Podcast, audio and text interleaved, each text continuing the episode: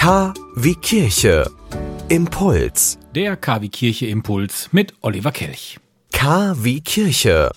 Der Glaube in Ihrem Ohr. Deutschland stöhnt unter der Hitze und das schon seit einigen Tagen. Und ein Ende ist auch trotz der einzelnen Gewitter nicht in Sicht. Obdachlose haben darunter auch zu leiden. Die Sommerhitze stellt sie vor verdammt große Probleme und dann sind sie auf die Unterstützung von uns angewiesen. Das sagt Sabine Bösing der Nachrichtenagentur dpa. Und manchmal helfe es, so Bösing einfach mal den Obdachlosen Wasser anzubieten, im Notfall dann aber auch direkt weitere Hilfe zu holen. Telefonisch geht das ja eigentlich recht schnell.